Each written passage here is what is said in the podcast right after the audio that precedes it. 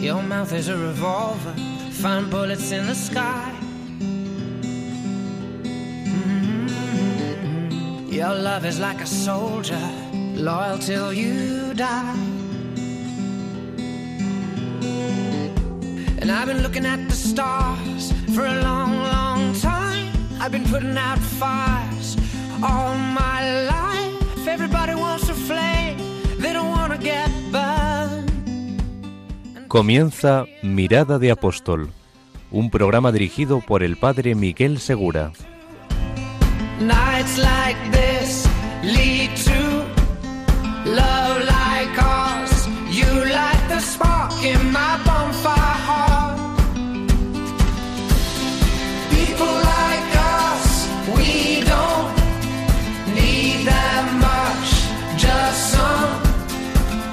Muy buenas noches y bienvenidos a un nuevo programa de Mirada de Apóstol.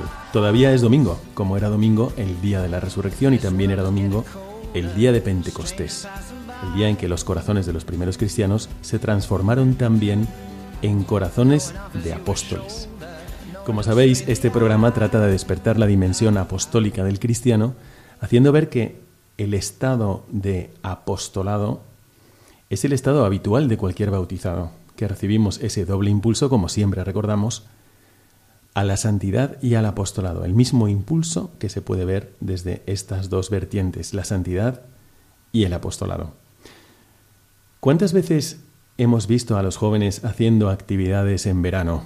Actividades que muchos de nosotros ya nos hubiese gustado hacer cuando éramos jóvenes, que si el Camino de Santiago, misiones en Calcuta, eh, otras voluntariados en Perú, de todo.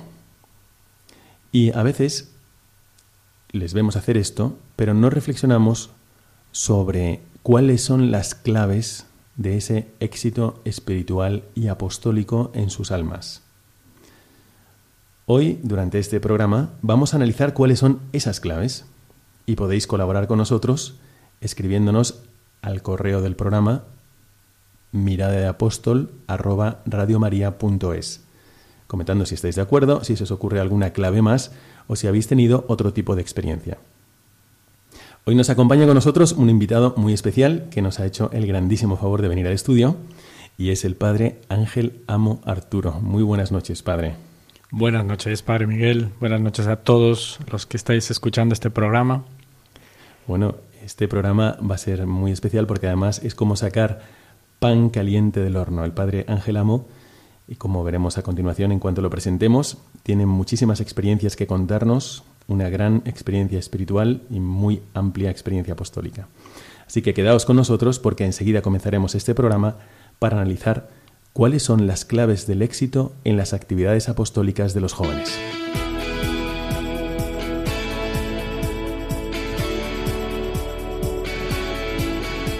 Mirada al presente.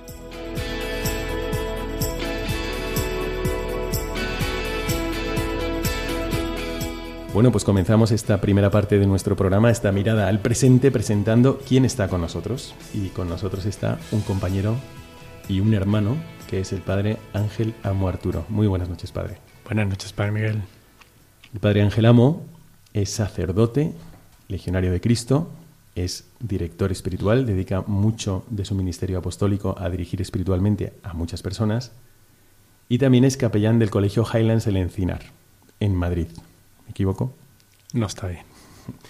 Además de esto, el Padre Ángel acompaña a los jóvenes en muchas actividades de verano, pero hay una a la que acompaña con especial cariño, no solo en verano, sino en otros momentos del año, que son las misiones en Guinea Ecuatorial. Así es. Y esta, esta maravillosa experiencia se la debo precisamente al Padre Miguel, que hace ya unos cuantos años me invitó y desde entonces me he quedado enamorado de no de solo de Guinea, sino de esta experiencia misionera y siempre que es posible y que, y que se da la oportunidad voy con muchísimo gusto. Acabamos de estar ahora en este verano, así que ha sido muy reciente esta experiencia. Y vamos a contaros cómo ha sido, pero más bien desde dentro, más que anecdótico, que también lo haremos, va a ser viendo desde dentro qué es lo que hemos visto que a los jóvenes les ha movido, qué les mueve el corazón, qué les impulsa, qué es lo que no puede faltar para que una experiencia, sí, exótica, pero también cristiana, tenga un éxito y un gran efecto, fruto en sus almas. Bueno, el padre Ángel Amo se ha formado en Salamanca y en Roma. ¿Y ha hecho apostolado dónde, padre? Pues eh, mi primera misión fue en México, en Guadalajara, allí director espiritual del seminario menor que tenemos allí. Y después de cuatro años me mandaron a Chile, donde he estado de capellán de cinco colegios de, alrededor de la capital, Santiago. También estuve cinco años allí y después regresé a, a, Madrid, donde he estado en dos colegios trabajando en el Everest y ahora actualmente en el Highlands como capellán, principalmente. Padre, pues como usted sabe y estábamos hablando antes del programa, ¿qué es lo que quisiéramos transmitir a los oyentes? Pues eh, efectivamente que el apostolado, el apostolado no es un atarearse, el apostolado no es ir de aquí para allá ni rellenar un calendario de cosas que hacer. No es que te vean de vez en cuando por la parroquia o que hagas incluso alguna actividad que está dentro del calendario pastoral de otros, sino que el apostolado tiene una dimensión interior que es transmitir a Cristo, es evangelizar. Entonces queremos hablar con vosotros sobre cuáles son esas claves para ser de verdad apóstol. Durante estos días estábamos pensando cómo es verdad ese criterio que da Santo Tomás para que hagamos muchas cosas buenas durante este curso que todavía está empezando.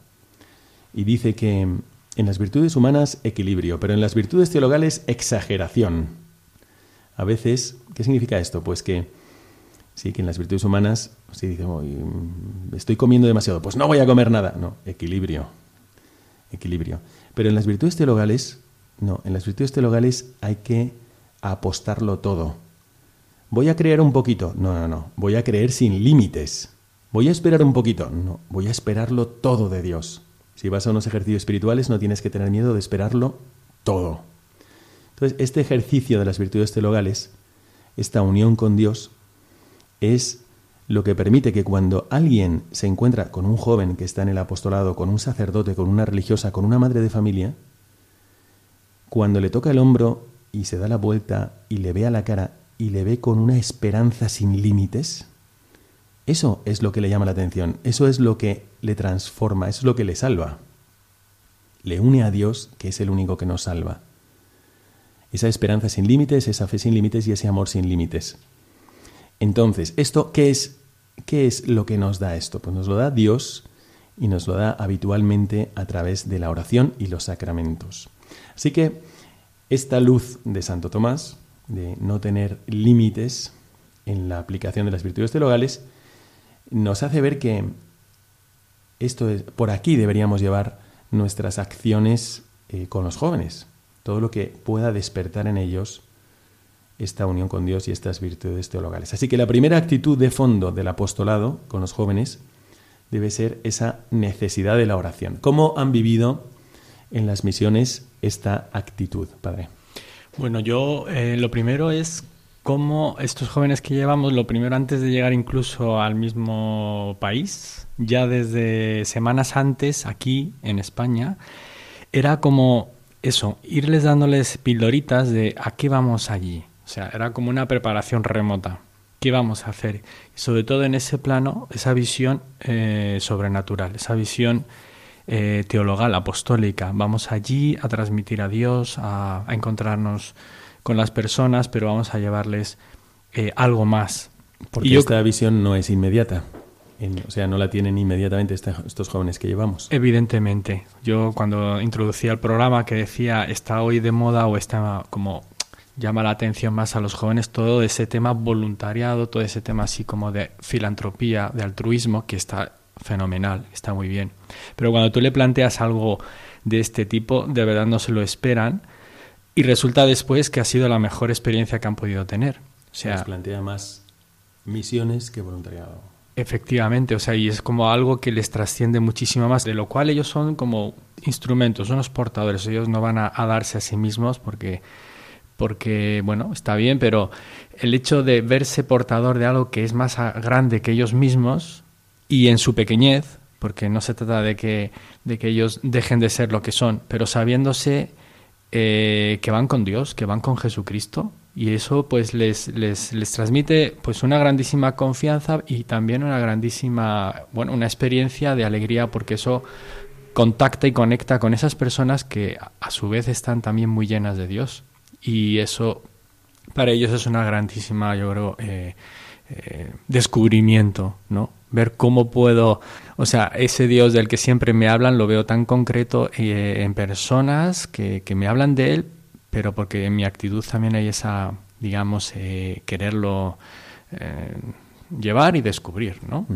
Y además de esa preparación remota antes de ir a las misiones, ¿cómo se logra que un chico que a lo mejor no tiene esta visión o no tiene, más bien va porque le gusta conocer, no sé, Calcuta, África, Latinoamérica, ¿cómo hace usted para que estos jóvenes crezcan en esta necesidad de la oración personal. Sí, bueno, pues eh, ya estando allí en sitio, en el sitio, pues nos arremangamos la, la camisa y empezamos a, a, empezar el día y a tomar la conciencia de que vamos a empezar cada día de misión pues eh, situados en, en, la, en, la, verdadera, digamos, dimensión que queremos estar, ¿no? Como a transmitir y llevar a Dios y a encontrar a Dios, pues tenemos que estar sintonizados. Entonces lo que hacíamos en las mañanas era tener un momento de, de oración. Cuéntenos un poco cómo era en concreto. En grupo. Y cómo era especialmente en este curso que ha tenido tanto, no sé, un sabor,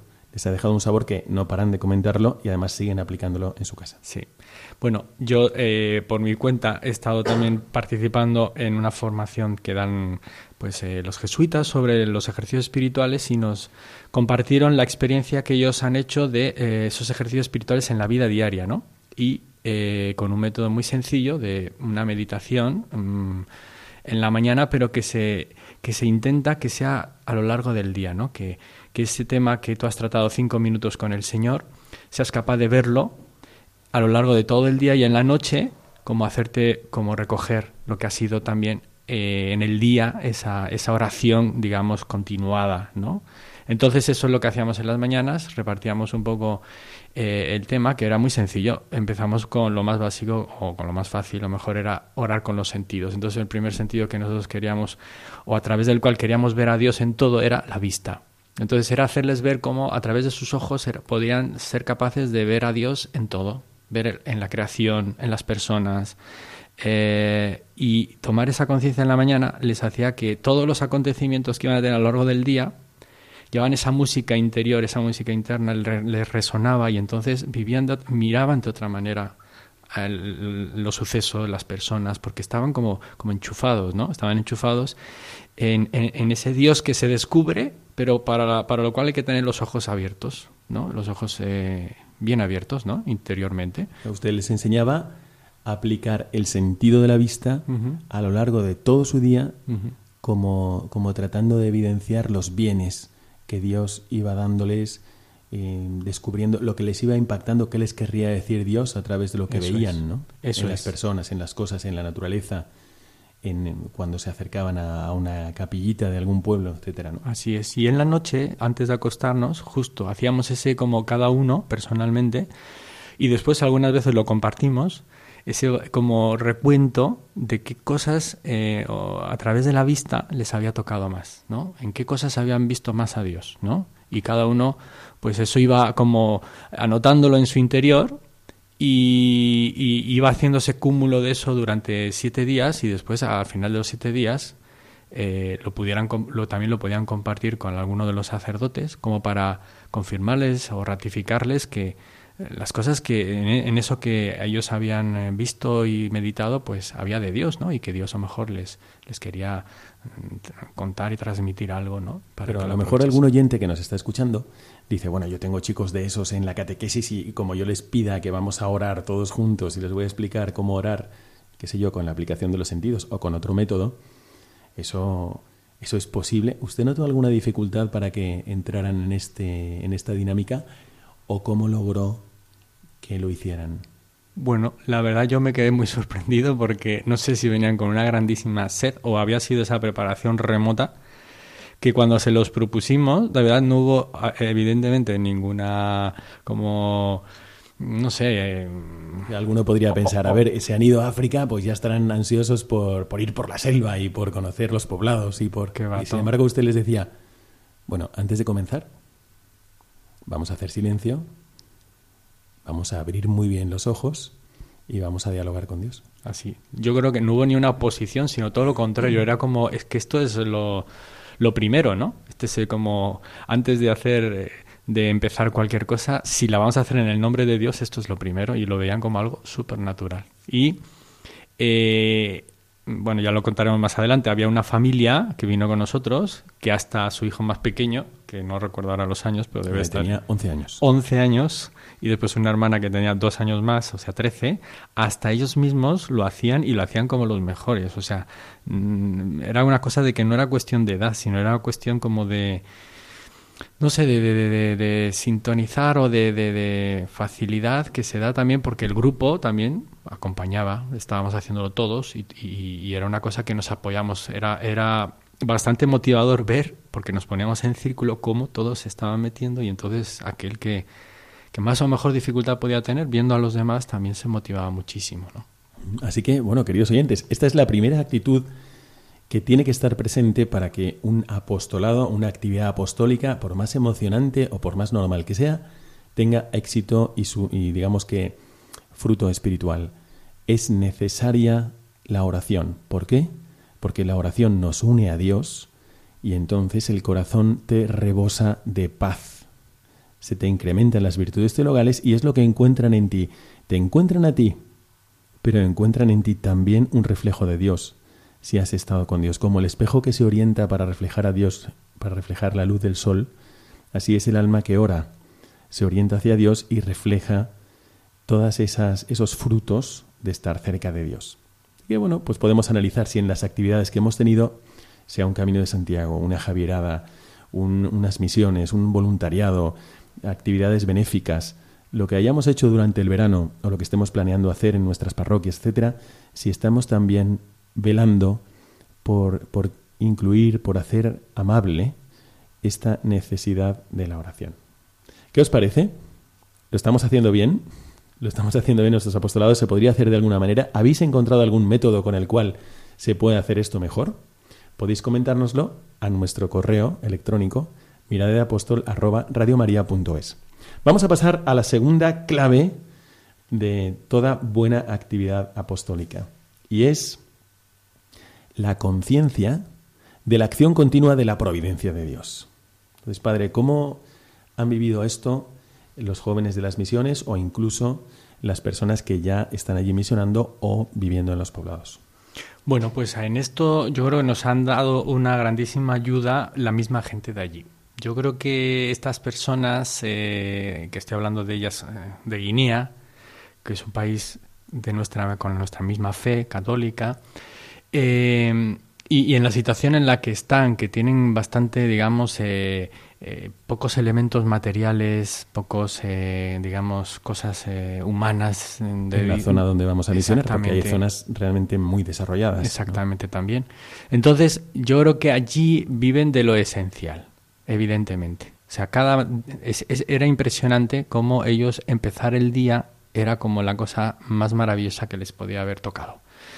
Eh, me recuerdo eh, eh, veces en que nos tocaba ir a una misa súper temprano, eh, creo que eran 6, 7 de la mañana, y a lo mejor me acompañaba algún misionero y que evidentemente estábamos bastante dormidos y cansados y era impresionante encontrarnos la iglesia llena de personas y felices, o sea, contentísimos.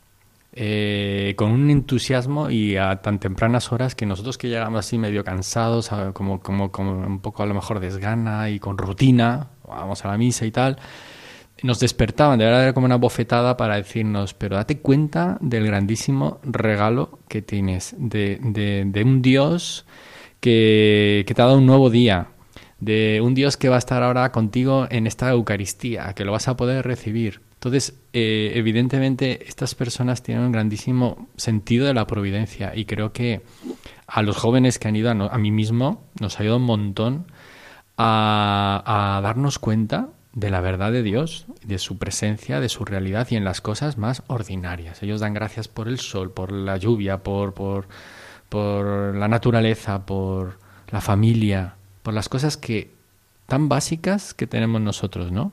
Y que a veces, pues, eh, ahí no reconocemos tanto la providencia. Como también, evidentemente, no solo en las cosas así, sino también en las cosas difíciles, en los desastres, ¿no?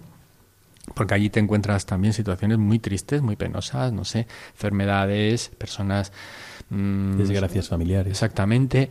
Y no están, evidentemente, eh, sí, apenados y con dolor, pero no están, digamos, renegando de Dios, no están mm, como en ese sentido alejados de Él, sino también lo ven con un sentido de providencia. También saben dar gracias, también saben encontrarle un sentido. Y eso para los jóvenes que iban también les ayudó muchísimo, ¿no? Porque, porque no es fácil tener esta visión eh, sobre todo cuando las cosas nos van mal y cuando nos van en contra, ¿no? La providencia de Dios. Ahora que estamos empezando a aplicar programas para este curso y hacemos planes en la parroquia, en el movimiento en el que estemos, en, en la realidad eclesial donde nos encontremos, tenemos que contar con la providencia de Dios. Es que la providencia de Dios, nosotros somos parte de la providencia de Dios. También nuestros límites lo son, los frenos necesarios son parte de la providencia de Dios y las cualidades también son parte de la providencia de Dios. Y esto, eh, queridos oyentes, esto se nota mucho, muchísimo en las misiones. Y te hace vivir como si fueras un espectador privilegiado de la acción de Dios. No te sientes un superhéroe, te sientes literalmente como cuando vas al cine y te toca el mejor sitio para verlo. Pero vas viendo lo que Dios hace en las almas y es continuo a través de un don especial a esta persona, a través de un buen ejemplo de esta otra, a través de un revés o a través de una bendición material o espiritual, pero vas viendo cómo Dios actúa en las almas. ¿No tendríamos que contar también con la providencia de Dios en todas las actividades apostólicas que estemos planeando para todo este curso?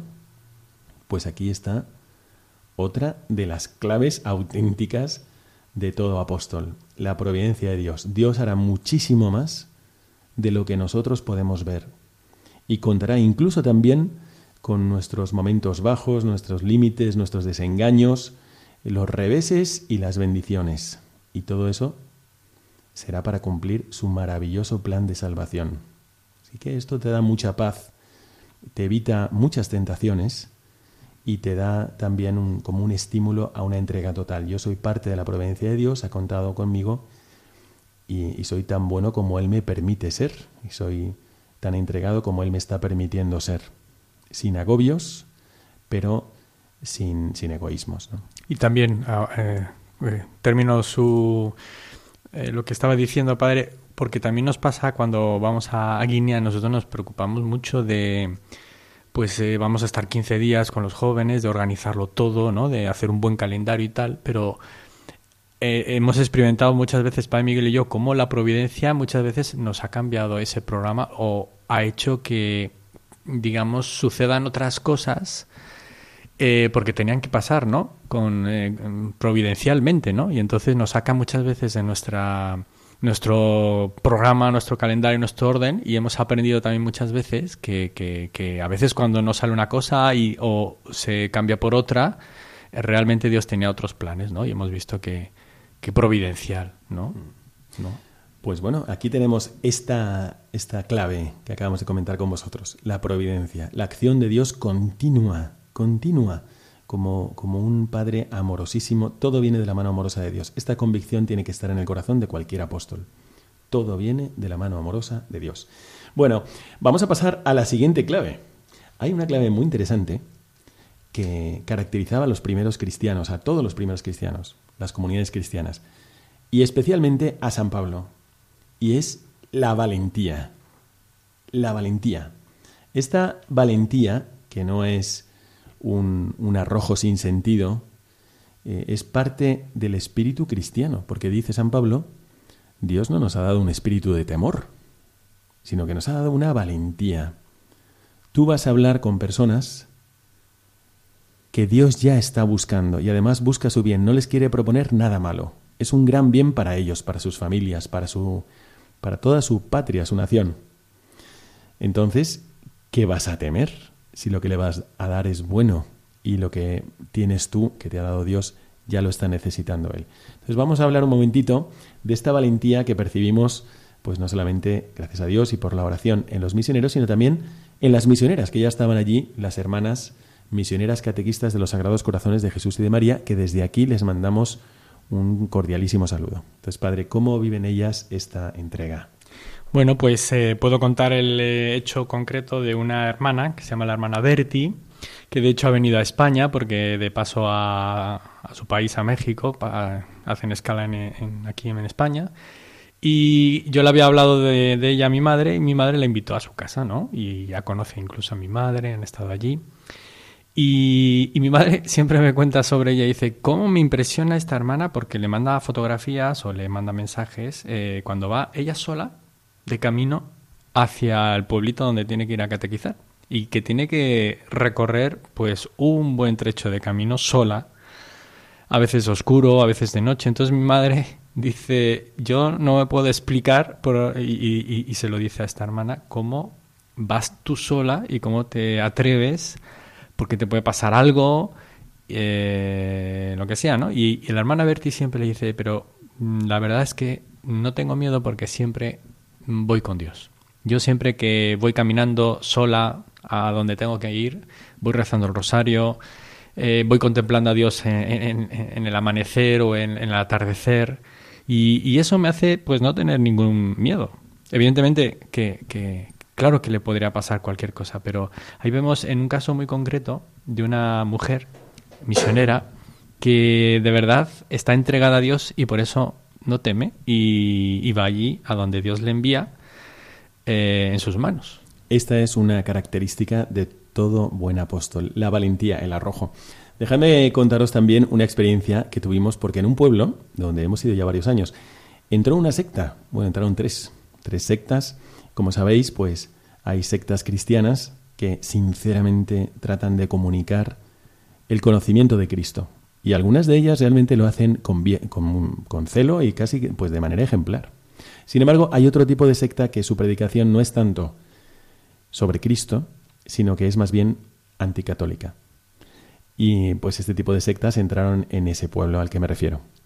Bueno, nosotros tratamos de, de ayudar, de mostrar pues el cariño, la caridad de la Iglesia por cada persona, por supuesto también por ellos. Y les hicimos una visita para rezar con ellos entramos en esta, en esta secta que era los adoradores del tabernáculo de Jehová. Y estábamos pues con un seminarista que le mandamos un saludo desde aquí, con Mateo de Santiago de Compostela y con... Em, ¿Quién estaba? Rebeca. Rebeca, efectivamente. Rebeca de Toledo, que le mandamos también un cordialísimo saludo. Y bueno, les propusimos rezar juntos, dijeron que sí, les agradecimos mucho la ocasión y les invitamos también a que viniesen a nuestras actividades. Y así, pues empezaron a venir a nuestras actividades. Y no había tanto una adhesión al error porque mm, se habían convencido de que la Iglesia Católica tenía errores. No era eso, sino que era pues que acudían con quien les ayudaba al menos a rezar algo y se sentían un poco desamparados. Entonces también el apóstol tiene que tener esta valentía.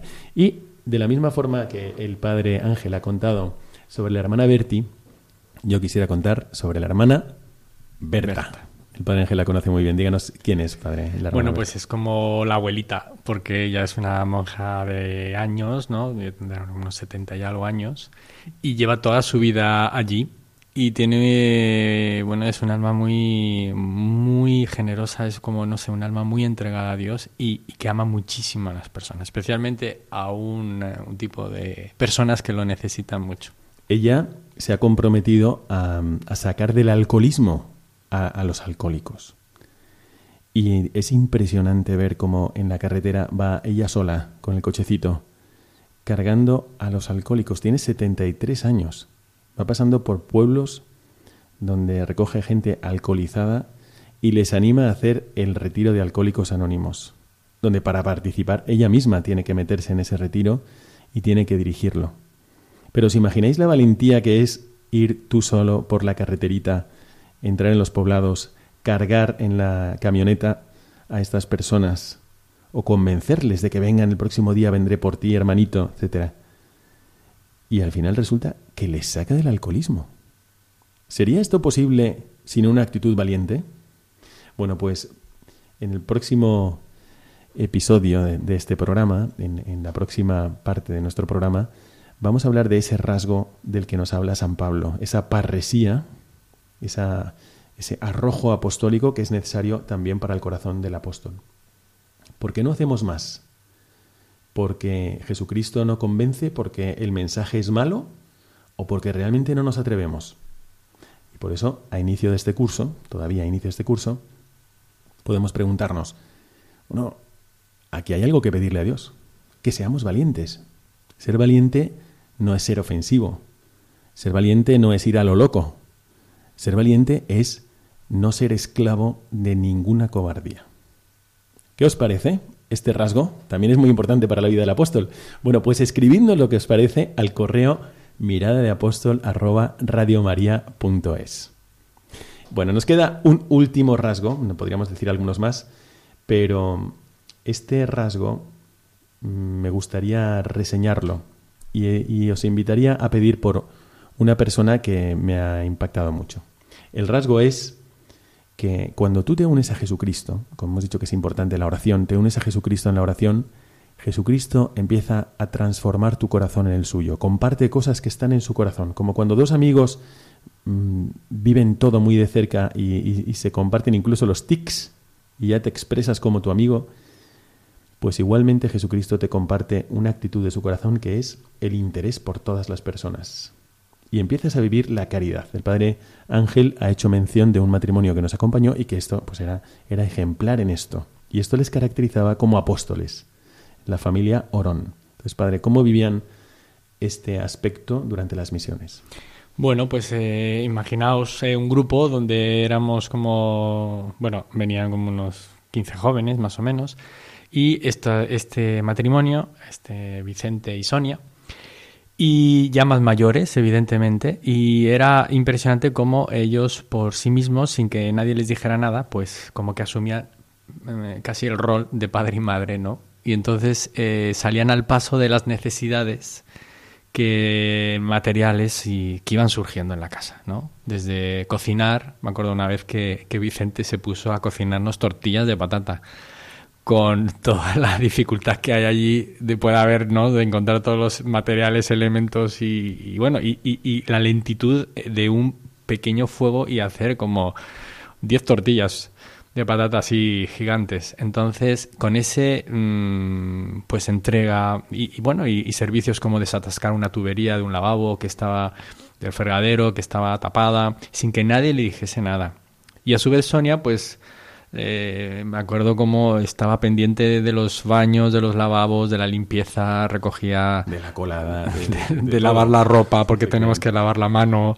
Y todo siempre pues con una sonrisa. Evidentemente todo eh, se les notaba pues como todos que estábamos cansados, pero ni una queja y con, con, una altura que daba de verdad envidia, ¿no? Y que nos transmitía pues un, grandísimo amor, un grandísimo cariño por cada uno de nosotros.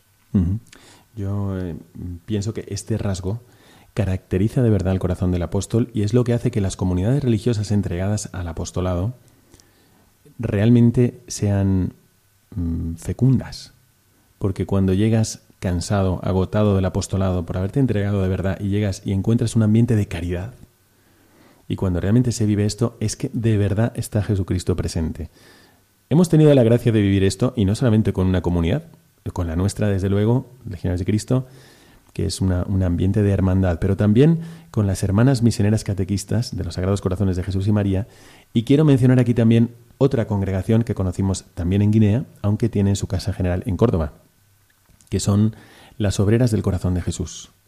Y fijaros cómo nos impresionaron tanto eh, en, en la misión que tienen en Batete, es el pueblo donde acaba la carretera.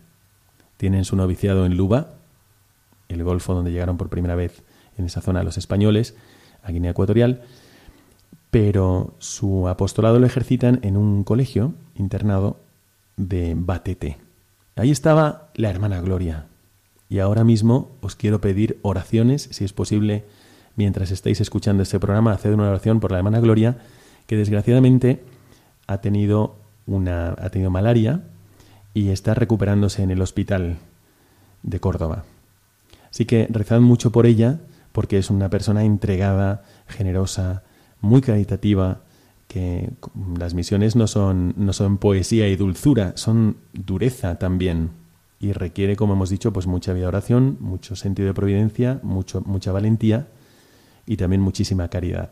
Recemos para que se recupere pronto y pueda volver a vivir con sus hermanas esta caridad apostólica que tanto le caracteriza. A ella y a la hermana Vito, que le mandamos un cordialísimo saludo junto con las novicias. Bueno, pues estas son al menos cuatro columnas necesarias para que toda actividad apostólica tenga también fruto espiritual. Muchas gracias, Padre Ángel, por haber recordado con nosotros esta experiencia tan bonita. Sí, muchísimas gracias porque ha sido como eso, volver a, dar gracias a Dios por lo vivido y contar esta noticia tan buena, porque yo creo que no es solo es para mí, sino que es para que muchas personas pues eh, vivan lo mismo aunque estén ahí donde les toque estar, ¿no? Vivan lo mismo en su situación y así nos acompañamos unos a otros. Pues vamos a recordar cuáles son estas características para que todos podamos vivirlo en nuestra casa, en nuestra parroquia, en la cofradía, o en el grupo apostólico o en el movimiento en el que nos encontremos en la iglesia. En la realidad de la iglesia donde, el, donde Dios mismo nos ha enraizado. Y son esta, em, esta necesidad de la oración, una necesidad como necesitamos el aire para respirar, también necesitamos la oración para hacer apostolado, una conciencia profunda de la providencia divina, todo viene de la mano amorosa de Dios, una gran valentía, esa parresía que decía San Pablo, y luego pues una caridad muy grande, un interés muy grande por todas las personas. Recordad que los primeros doce apóstoles vivieron con Cristo como una familia, y no solo como una familia, sino que entre ellos mismos tenían relaciones de parentesco. Estaban Juan y Santiago, estaban Pedro y Andrés, estaba Santiago el Menor, que era primo hermano de Jesucristo, eh, aparece en el Evangelio San Juan Bautista, también primo de Jesucristo, sobrino de la Virgen María, era un ambiente familiar. Este ambiente familiar tenemos que vivirlo entre todas las realidades de la Iglesia y entre todos los bautizados. Bueno, muchísimas gracias al Padre Ángel Amo Arturo por haber compartido con nosotros estas experiencias y no os vayáis porque vamos a empezar la segunda parte de nuestro programa, un poquito más breve que de ordinario, leyendo con vosotros algunos textos espirituales sobre este tema que acabamos de tratar.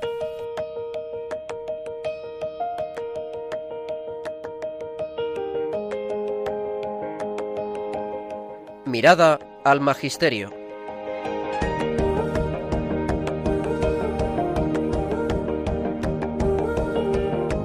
Bienvenidos a esta segunda parte de nuestro programa. Normalmente analizamos algún texto del Magisterio. Como sabéis, el Magisterio pues es lo que nos da luz, es una aplicación de la revelación de Dios, no solamente para nuestros corazones, sino también para nuestra vida práctica.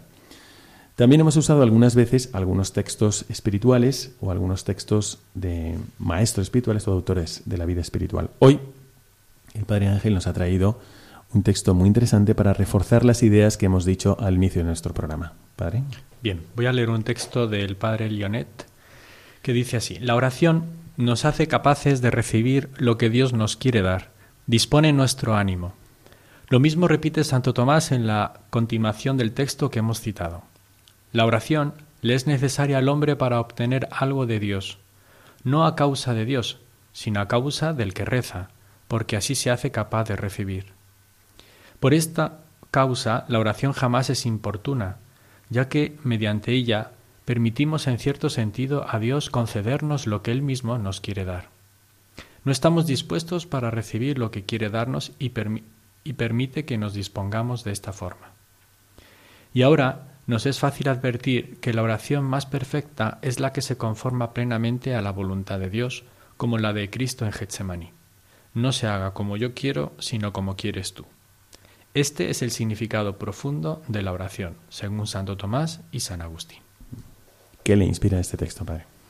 Pues me llama la atención es esto de que es como Dios siempre de verdad nos está dando y se está comunicando con nosotros. No es un tema tanto de parte de Dios, sino que es de nuestra parte. La oración nos como que es, es, ese, es esa ventana que abro, porque el sol siempre está ahí, siempre está mandando su luz, siempre está mm, dando calor.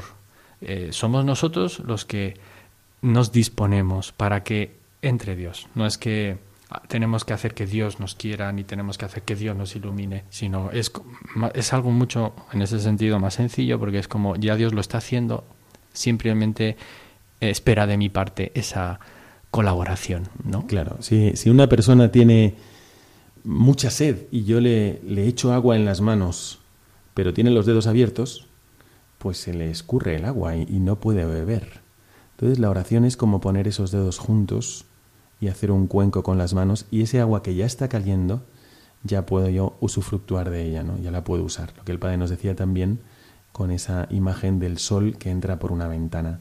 Efectivamente, la oración le hace bien en primer lugar al que ora y, prepara su alma, ¿no? Exacto, y eso nos tiene que eh, dar mucha confianza porque no sé, no hay que tener miedo tampoco de la, la haré bien, no la haré bien, no sé cómo hacerla.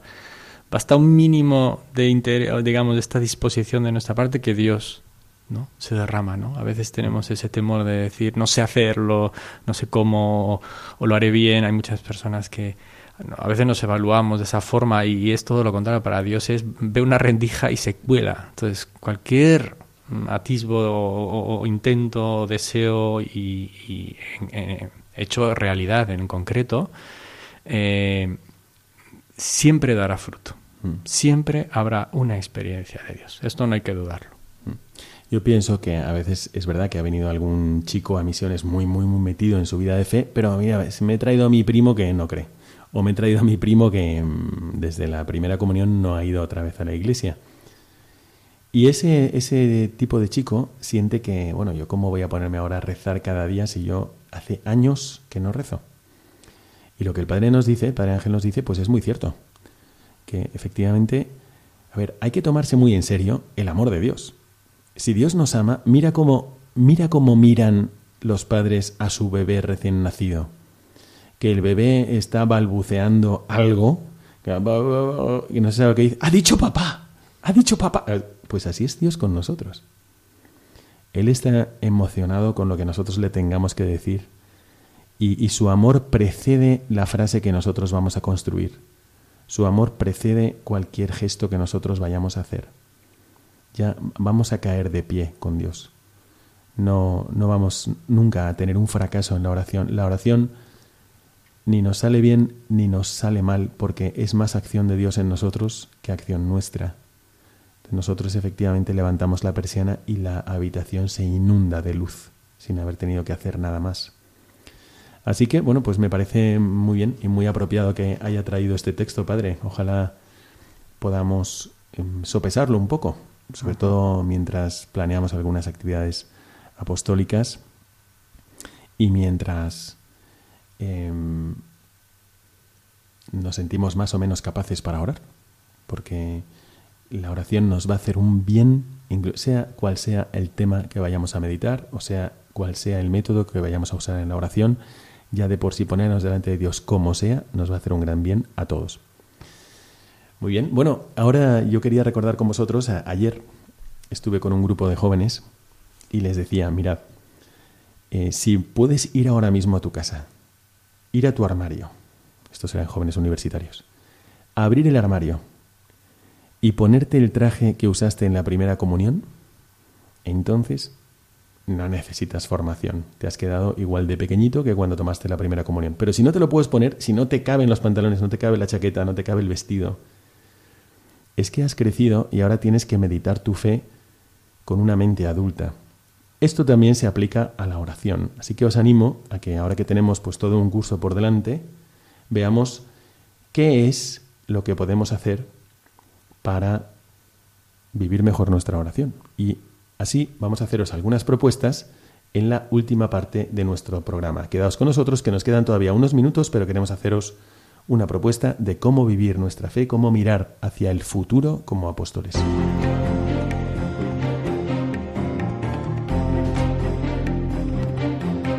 Mirada al futuro.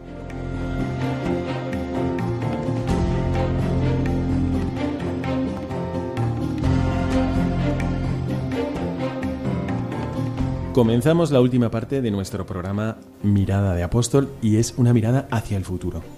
¿Qué es lo que podemos sugeriros ¿Qué podría sacar de fruto una persona que haya escuchado o todo o parte del programa? Bueno, pues queremos haceros algunas propuestas. Una tiene que ver con la primera clave de, la actitud del apóstol, que es la necesidad de la oración. Padre Ángel. Bueno, pues eh, por ejemplo, hoy vengo de una experiencia hermosa que hemos tenido. Hemos lanzado un retiro para profesores eh, y se han apuntado bastante de ellos y todos han terminado con esa, ese gusto diciendo esto hay que repetirlo más.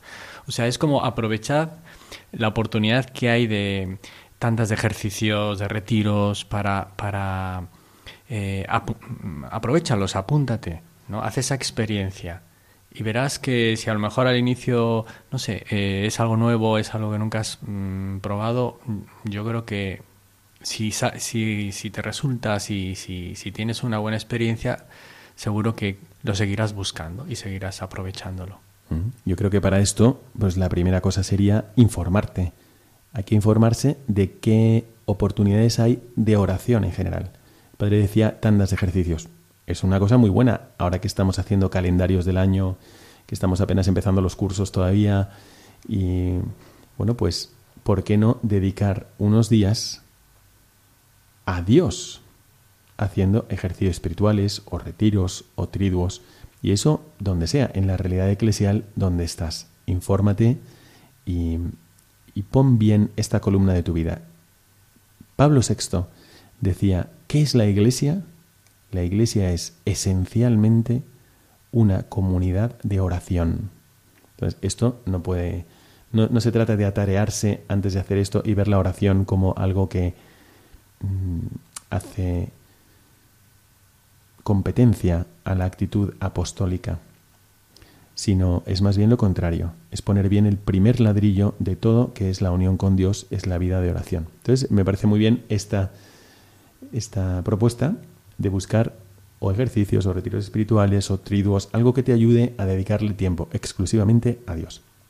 Bueno, ¿qué más podemos sugerir para vivir esta otra actitud que es la, el espíritu providencial, el ver todo venido de la mano amorosa de Dios? ¿Qué podríamos hacer? Podría ser, por ejemplo, pues eh, ayudarte de alguien que te pueda eh, acompañar para que esa visión de Dios o esos principios divinos eh, puedan ir entrando en tu vida y puedan ir, eh, eh, puedas ir haciendo los tuyos, tuyos, ¿no? Y es evidente que uno solo, pues a veces se pierde y no sabe cómo. Y es señal o es algo que ha sido de la Iglesia y de siempre el hecho de dejarme acompañar, ser, ser, guiado, ¿no? En esta, en esta, digamos, espiritualización de nuestra mente, de nuestro corazón, ¿no? Y cuento una anécdota. Parece que hoy en día esto del director espiritual puede ser algo como del pasado. Y, y a mí me sorprendió porque me escribió el otro día mi superior diciendo, padre, usted puede atender a esta chica y, me manda sus mensajes. Se ve que escribió aquí a la casa de los sacerdotes y dice, busco un director espiritual, vivo en tal sitio y no sé qué, no sé cuánto. Y yo me quedé como admirado, decir, ¿cómo es posible que hoy jóvenes eh, tengan estos deseos, ¿no? O, quieran, ¿no? Como parece que es algo que ya está como, o que cada quien puede ser que, como un mundo un poco independiente, un poco em, individualista. Y sin embargo, vemos como es algo de Dios, ¿eh? es, como algo que, que, está ahí y que hay, mm, y si es posible en muchas personas, ¿por qué no en, en, en otros, ¿no? La dirección espiritual ha sido un ministerio y sigue siendo un ministerio de muchos sacerdotes religiosos, religiosas, consagradas y consagrados en la iglesia. Y, a lo mejor los tenemos sin empleo, porque no se lo pedimos. porque no te acercas a un convento, al convento de clausura más cercano que tengas, pedir algún consejo espiritual, algún tipo de acompañamiento? ¿Por qué no te acercas a tu parroquia, a tu párroco, a tu vicepárroco? ¿Por qué no te acercas a alguno de tus profesores, a alguno de tus catequistas? Y le pides esa ayuda espiritual si están preparados para ello, que la mayoría de ellos lo deberían estar. Bueno, pues es una buena propuesta también. ¿Y si este año tuviese este, esta ayuda de un director espiritual que es ese guía que no va a subir la montaña por ti, pero ya la conoce y te puede indicar por dónde puedes tú subirla? Te puede acompañar con su oración y te pueda acompañar también con sus sabios consejos. Bueno, nos queda hablar de otro rasgo que ya hemos comentado de la vida del apóstol, una clave que es también la valentía. Y para esto hemos traído un librito que os puede ayudar a reforzar esto y preverlo para vuestros programas apostólicos, Padre Ángel. Muy bien. Es del Padre José Antonio Alonso y dice así, Jesús animó a sus discípulos a ser valientes. Son frecuentes en el Evangelio las exhortaciones a no tener miedo, a tener valor, y es que el miedo incapacita para ser cristiano, porque aquí se trata de un camino peligroso, difícil en su andadura y difícil en su término, que puede ser la cruz. En el Evangelio de San Juan Jesús dice a sus discípulos, En el mundo tendréis luchas, pero tened valor, yo he vencido al mundo. Tened valor. En otros pasajes se expresa con el término de parresía y significa poder. Un poder que viene de arriba, de Cristo, a través de su Espíritu. Se trata de un poder que no es impositivo, autoritario, en virtud de una prerrogativa de mando. Esto es importante entenderlo así, para no dar a esas expresiones de Cristo un sesgo agresivo. Se trata de mostrar un poder en sentido de fuerza moral, de valor, de prevalecer en la lucha que enfrenta el discípulo de Cristo contra Satán y las fuerzas del mal. Cristo les promete a los apóstoles que serán revestidos de la fuerza de lo alto, para dar testimonio de Él hasta los confines del mundo. Bueno, pues aquí tenéis esta exhortación a no tener miedo. En el bautismo rechazamos nuestras cobardías y complejos, nuestras perezas e indiferencias, el creernos los mejores, el vernos superiores, el pensar que ya estamos convertidos del todo, pero rechazamos nuestras cobardías. Y esto es algo muy propio de los cristianos. Es el saludo de Cristo, no tengáis miedo, la paz sea con vosotros.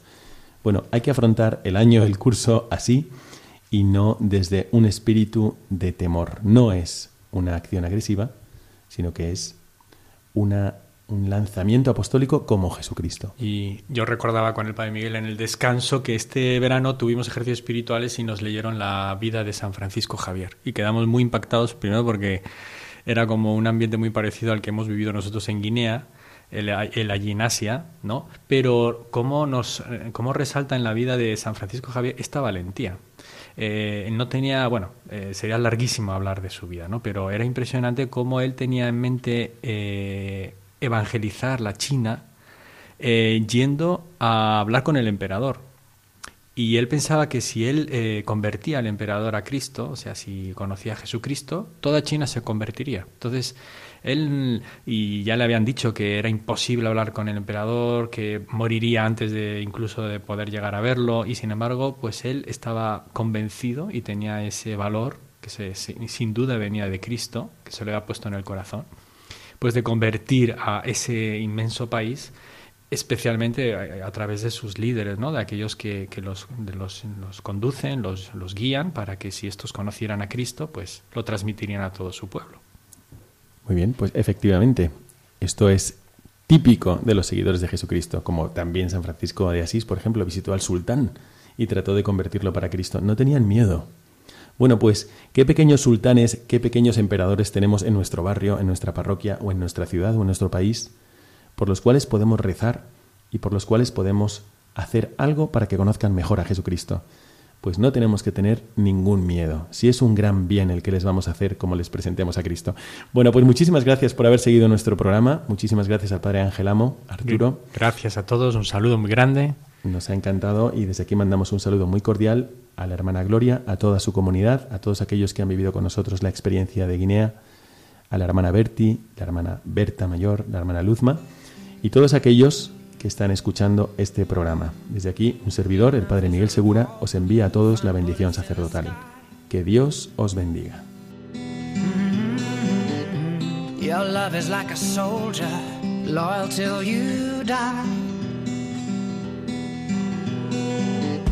And I've been looking at the stars for a long, long time. I've been putting out fires all my life. Everybody wants a flame,